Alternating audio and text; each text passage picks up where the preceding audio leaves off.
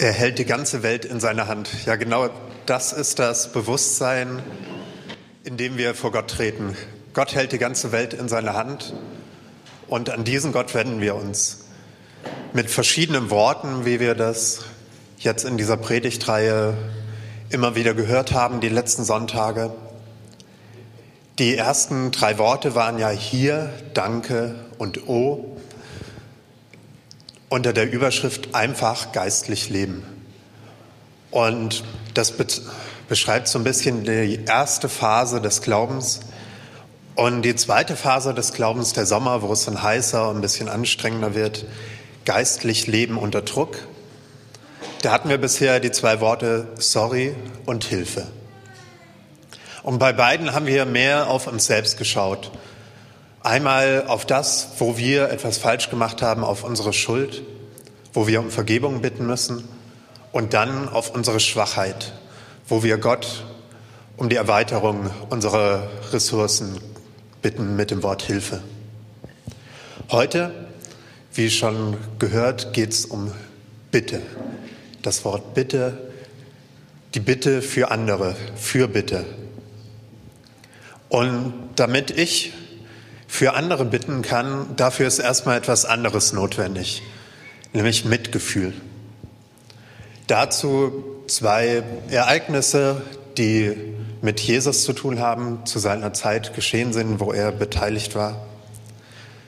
Das erste, Jesus zieht durch das Land, predigt an ganz vielen Orten, heilt ganz viele Menschen, ist für wirklich viele Menschen da, verkündigt die Botschaft vom Reich Gottes. Und dann, als er die Scharen von Menschen sieht, heißt es im Matthäus, ergriff ihn tiefes Mitgefühl. Denn sie waren erschöpft und hilflos wie Schafe, die keinen Hirten haben. Jesus sieht die Menschen, er sieht, wie es ihnen geht, was sie brauchen und er fühlt mit ihnen, er hat Mitgefühl. Und dann sagt er zu seinen Jüngern, die Ernte ist groß, sind, doch es sind nur wenige Arbeiter da. Bittet deshalb den Herrn der Ernte, dass er Arbeiter auf sein Erntefeld schickt. Jesus zeigt großes Mitgefühl für die Scharen von Menschen, für ganz viele. Das zweite Ereignis rund um Jesus, wo es um Mitgefühl und Fürbitte geht, das haben wir eben schon gehört, das hat Johannes aber ganz unabhängig von mir rausgesucht. Ich habe nur gesagt, es geht um Bitte, für Bitte und er ist auf diesen Text gekommen. Und ich denke, das ist wirklich ein Text, wo wir ganz viel sehen, um was es geht, wenn es um Fürbitte geht. Vier Männer oder vier Personen, wir wissen es nicht genau, ob es alles Männer waren, haben einen Freund und dieser Freund ist krank, er ist gelähmt. Sie sehen ihren Freund, sie wissen, ihm geht es nicht schlecht, ihm geht schlecht, er braucht Hilfe. Sie wissen von Jesus und sie glauben, Jesus kann helfen, Jesus kann ihn heilen. Deshalb nehmen sie die Last von dem Freund auf, tragen ihn, tragen ihn zu Jesus hin und bitten für ihren Freund. Und Jesus, er heilt ihn. Er sieht ihr Mitgefühl, er sieht ihren Glauben und er heilt den kranken Mann, weil sie glauben. Diese beiden Ereignisse erzählen vom Mitgefühl. Vom Mitgefühl für andere. Und dieses Mitgefühl, das ist die Voraussetzung für Fürbitte. Wenn wir solch ein tiefes Mitgefühl für andere entwickeln, wenn ihre Not unser Herz bewegt, dann können wir für sie beten. Dann können wir für sie, für die anderen Bitte sagen. Häufig bleibt uns ja auch gar nichts anderes. Wenn ich von Freunden höre, wo die Beziehung droht auseinanderzugehen, oder von einer Verwandten, die jetzt schon wieder in der Klinik liegt, oder einer Bekannten, die ich damals bei meinem Praktikum in Kenia kennengelernt habe, die schwanger geworden ist und die deshalb von ihrer Gemeinde verstoßen wurde, wo ich auch seit Monaten nichts mehr von gehört habe. Und auch wenn ich in die Nachrichten schaue und von so vielen Dingen da höre, dann bleibt mir irgendwie gar nichts anderes, als mich an Gott zu wenden und zu sagen, bitte, bitte Gott. Und wenn ich das tue, wenn ich für andere bitte, dann mache ich damit zwei Wahrheiten deutlich. Erstens, Gott, Gott sorgt sich um alle. Gott sorgt sich um alle Menschen, die leiden und die bedürftig sind. Und das Zweite, ich sorge mich auch. Wenn eins von beiden nicht so wäre, dann würde ich nicht für diese Menschen bitten, Fürbitte leisten vor Gott. Durch meine Fürbitte bin ich eine Brücke zwischen den Nöten anderer und der Liebe Gottes. Damit stellen wir, wenn wir Bitte sagen, eine Verbindung her zwischen Gottes Mitgefühl und unserem Mitgefühl. Wir sagen zu Gott und zu uns selbst, da leidet ein Mensch und mindestens zwei Herzen im Universum kümmern sich darum. Gottes Herz und mein eigenes. Wir wollen nicht wegschauen.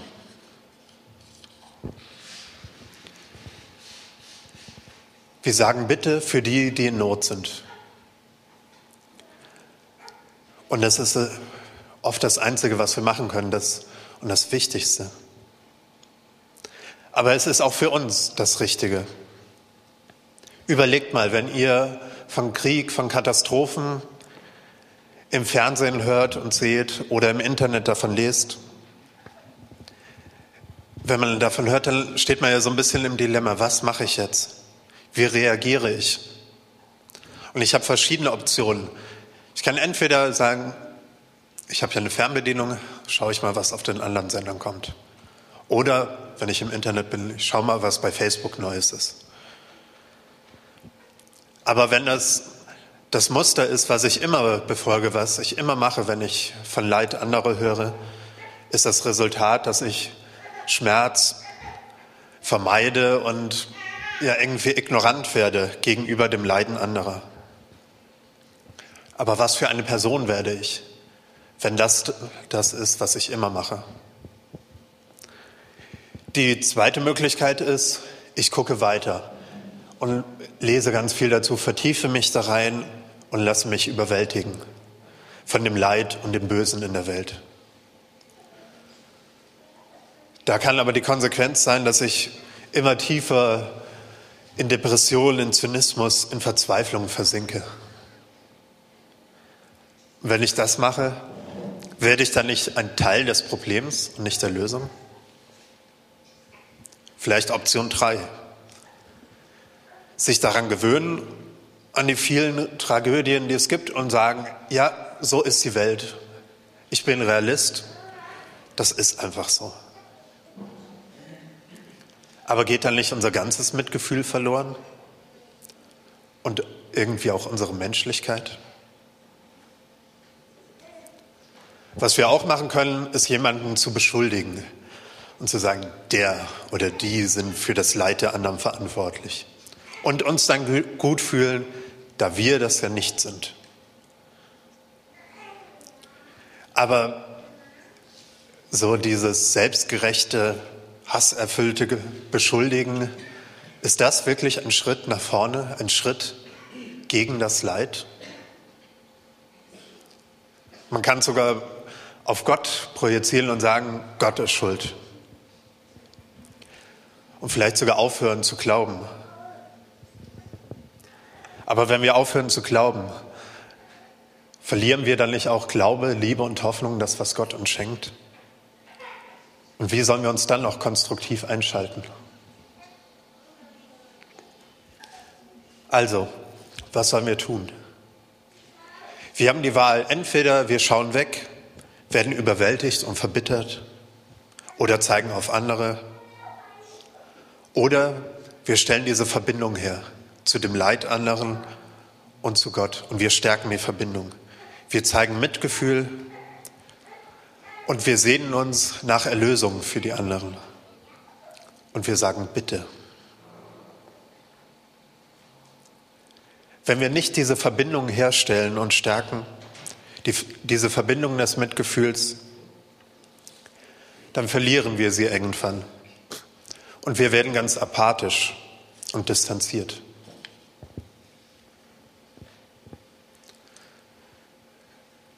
Eine Frage beschäftigt uns bei dem Leid ja auch immer wieder. Wie kann das alles sein? Warum gibt es so viel Leid?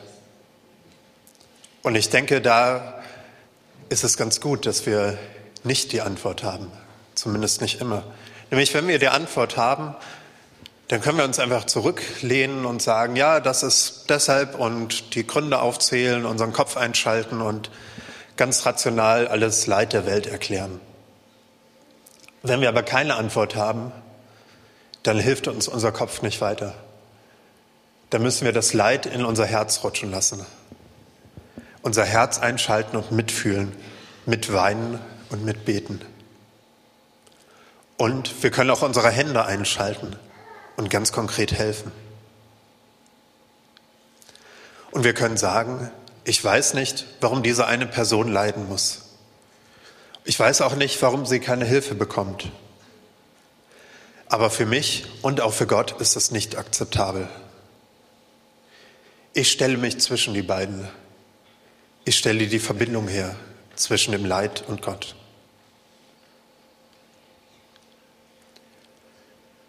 Und dieser Gott ist ein Gott des Mitgefühls. Das haben wir eben auch gesungen.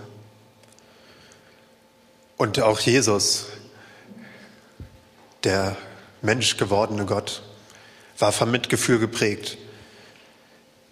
In, der, in diesem einen Ereignis, wo er die Scharen sieht und dann ja, für sie bittet und tiefes Mitgefühl hat. Aber auch immer wieder, die Menschen um ihn herum sei mit Mitgefühl an. Die Scharen an Menschen, die Ehebrecherin, die gerade erwischt wurde, die Frau am Brunnen, den kleinen, unbeliebten Zachäus, die Prostituierte, die Kinder und die Eltern, die zu ihm kommen und sogar die Soldaten unter dem Kreuz. All diese Menschen sieht Jesus mit einem ganz tiefen Mitgefühl an. Immer wieder heißt es in den Evangelien, ihn ergriff tiefes Mitgefühl. Und dann tut er etwas. Er spricht die Menschen an, er berührt sie, er heilt sie. Und sogar sein Tod, das Kreuz, das ist auch ein Zeichen des Mitgefühls. Das brutale System der Welt, des damaligen Staates des Römischen Reiches wird deutlich.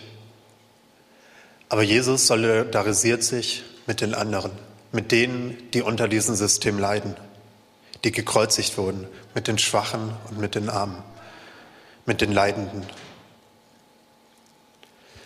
Der mitfühlende Gott zeigt uns da, dass er uns nicht verurteilt für unsere Schwäche und unsere Schuld. Er sendet vielmehr Jesus, um uns zu zeigen, dass er mitfühlt, mit uns und auch mit uns leidet. Er teilt unseren Schmerz und unsere Schuld. Gott nimmt unsere Fehler und unseren Schmerz auf sich und das Böse wird von Gottes Güte überwunden. Diesen Jesus folgen wir nach. Er ist unser Vorbild. Und an diesen Gott wenden wir uns und bitten ihm um Hilfe für die, mit denen wir fühlen. Denn wir wissen, er fühlt auch mit ihnen.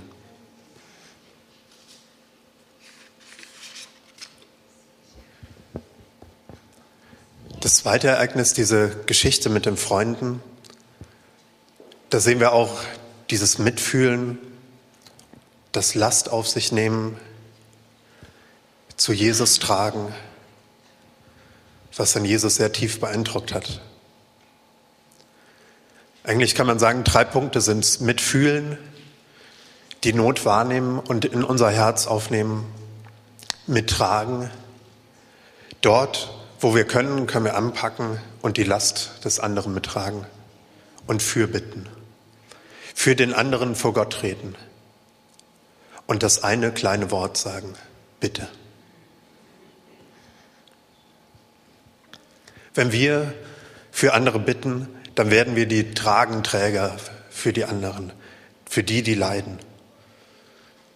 Und ganz egal, ob die selber Glaube und Hoffnung haben, auch wenn sie selber nicht glauben können, können wir das für sie tun. Es wird ja vom allgemeinen Priestertum gesprochen. Wir alle sind Priester. Wir sind die, die für andere vor Gott treten können. Für unsere Nachbarn, für die Menschen um uns herum, unsere Kollegen, Freunde. Wir können in Verbindung treten zwischen den Nichtreligiösen und Gott. Vielen unserer Mitmenschen fehlt der Glaube. Aus ganz unterschiedlichen Gründen. Schlechte Erfahrungen oder intellektuelle Zweifel, die sie da haben.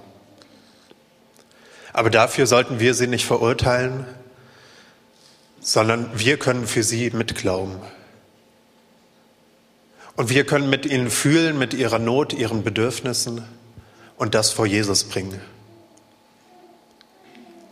Und bitte sagen für sie. Die Frage ist nämlich, sind wir die, die die guten Plätze bei Jesus in diesem Haus haben und damit den anderen den Weg versperren? Und die über die Not der Welt reden und über die, die kritisieren, die versuchen irgendwie zu helfen und sagen, so und so wäre es ja besser? Oder sind wir die, die selber mit anpacken, die die Trage mittragen hin zu Jesus?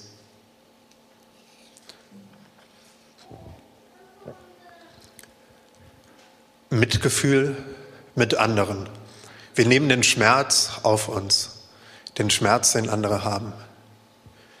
Und das gilt nicht nur für andere Menschen. Wenn wir in die Bibel schauen, hat Gott Mitgefühl mit der ganzen Schöpfung mit allen Dingen, die er erschaffen hat. Psalm 145 heißt es, der Herr ist gütig zu allen und sein Erbarmen gilt jedem seiner Geschöpfe. Und in Matthäus 6 sagt Jesus, wenn Gott die Feldblumen, die heute blühen und morgen ins Feuer geworfen werden, so herrlich kleidet, wird er sich dann nicht recht, erst recht um euch kümmern, ihr Kleingläubigen? Wenn Gottes Mitgefühl allen Geschöpfen gilt, dann sollte das auch unser Mitgefühl tun. Allen Tieren, allen Pflanzen, auch den Ökosystemen, die das zusammenhalten. Paulus schreibt von dem Seufzen der Schöpfung. Auch wir können ruhig werden und dieses Seufzen der Schöpfung wahrnehmen und mit einstimmen. Und vor Gott treten und für diese Schöpfung bitten. Gott wird es hören. Gott hat Mitgefühl mit all seinen Geschöpfen. Und wenn das für Tiere und für Pflanzen gilt, dann gilt es vielmehr auch für uns Menschen. Gänzlich unabhängig davon, wie alt wir sind, welches Geschlecht wir haben, welche Nationalität oder Religion wir haben.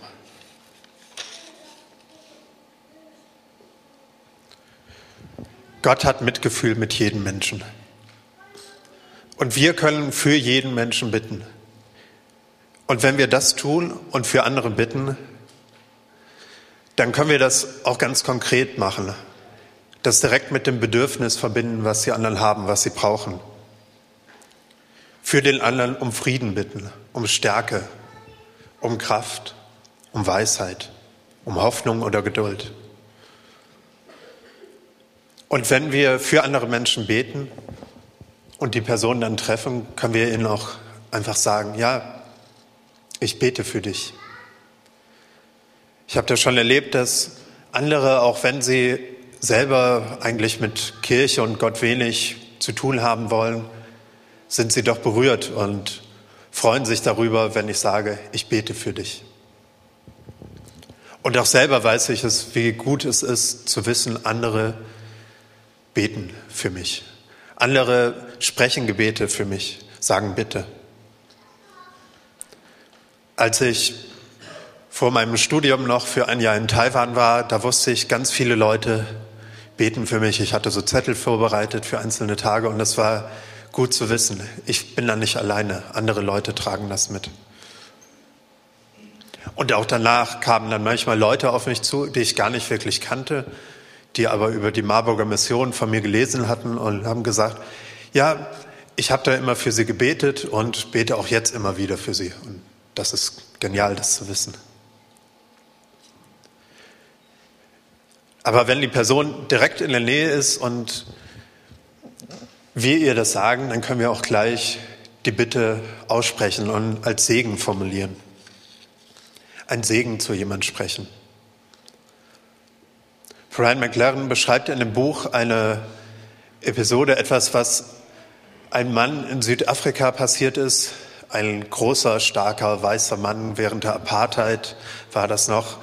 Der war davon geprägt, zu wissen, alle, die gegen die Apartheid kämpfen, die sind ganz böse Heretiker, Kommunisten, mit denen sollte man nichts zu tun haben, die sollte man meiden. Und dann trifft dieser Mann an einem Flughafen auf Desmond Tutu, der einer dieser Kämpfer gegen die Apartheid war und er, der Mann wusste, der ist einer von den Bösen. Und als er so an ihm vorbeigeht, rempelte er ihn an. Desmond Tutu war deutlich kleiner und fällt wirklich um. Und er fällt um und als er die Augen wieder aufmacht, sieht er diesen so grimmige, zornige, blaue Augen auf ihn runterschauen. Und was macht Desmond Tutu?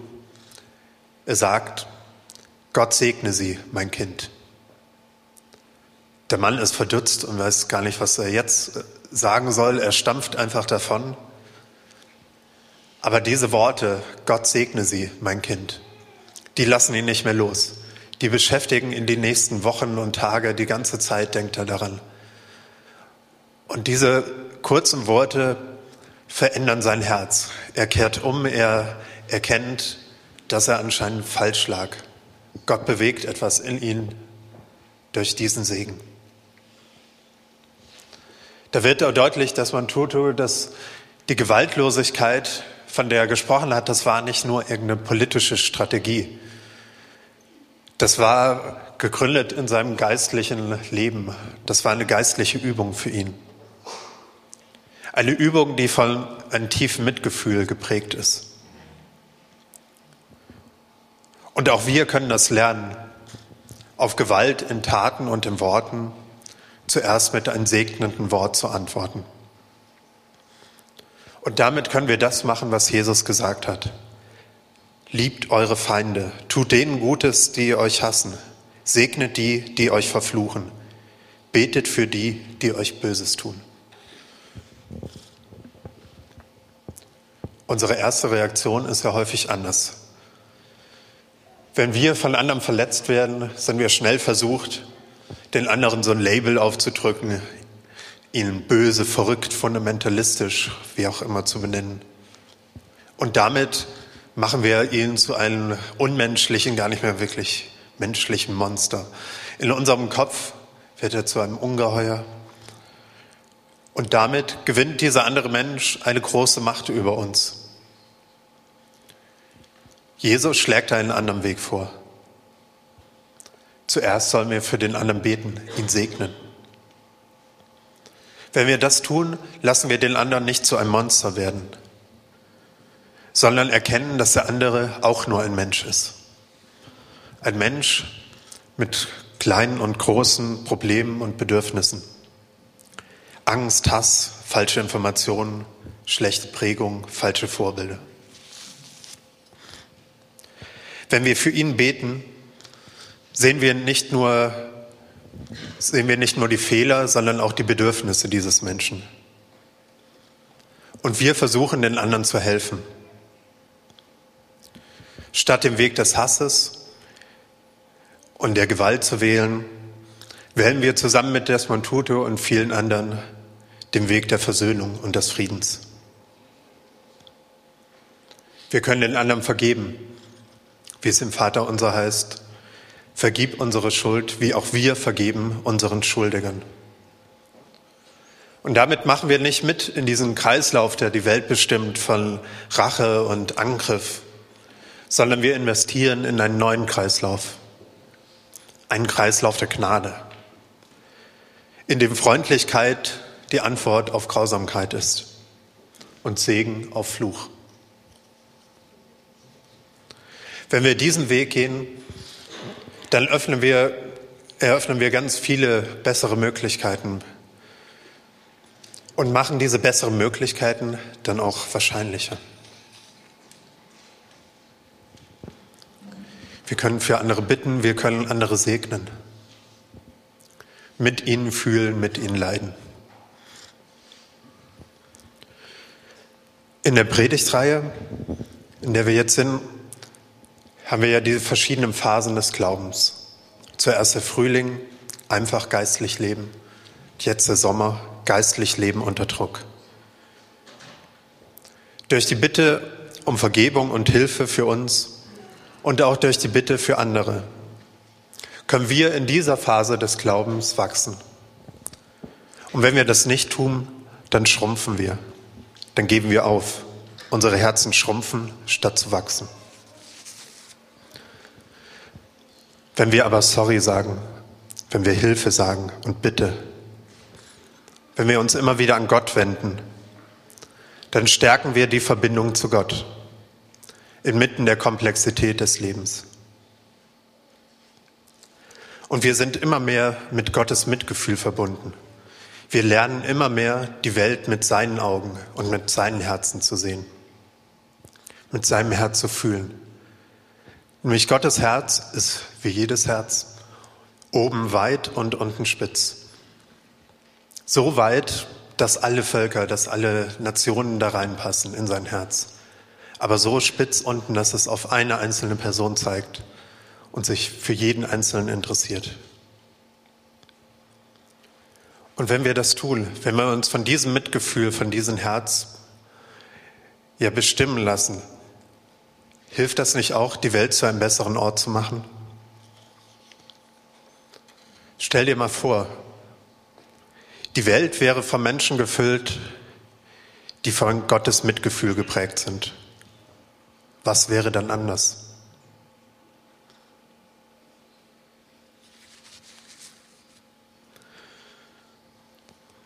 Und jetzt öffnet eure Herzen für die Menschen um euch herum, die bedürftig sind, die leiden, die Schmerzen haben. Für Freunde und Verwandte, für Nachbarn.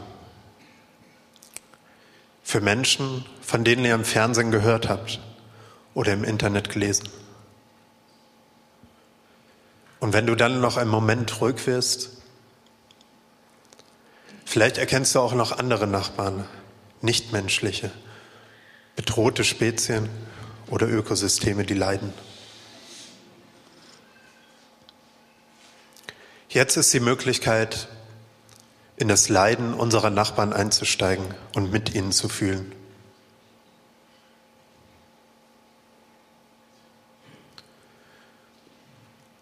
Nehmt euch einfach einen Moment Zeit und Schaut, wo ihr dieses Mitgefühl spürt, für wen, für welche Menschen, für wen um euch herum.